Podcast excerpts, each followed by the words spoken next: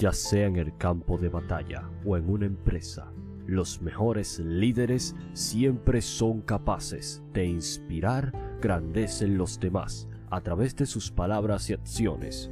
Y aunque los problemas a los cuales se enfrentan los países y las compañías han cambiado con el pasar de los años, las cualidades de los líderes efectivos permanecen. Por eso, he reunido investigaciones a profundidad de las personalidades más expertas en todo el mundo y también tendremos la parte más importante a la luz de la palabra de Dios.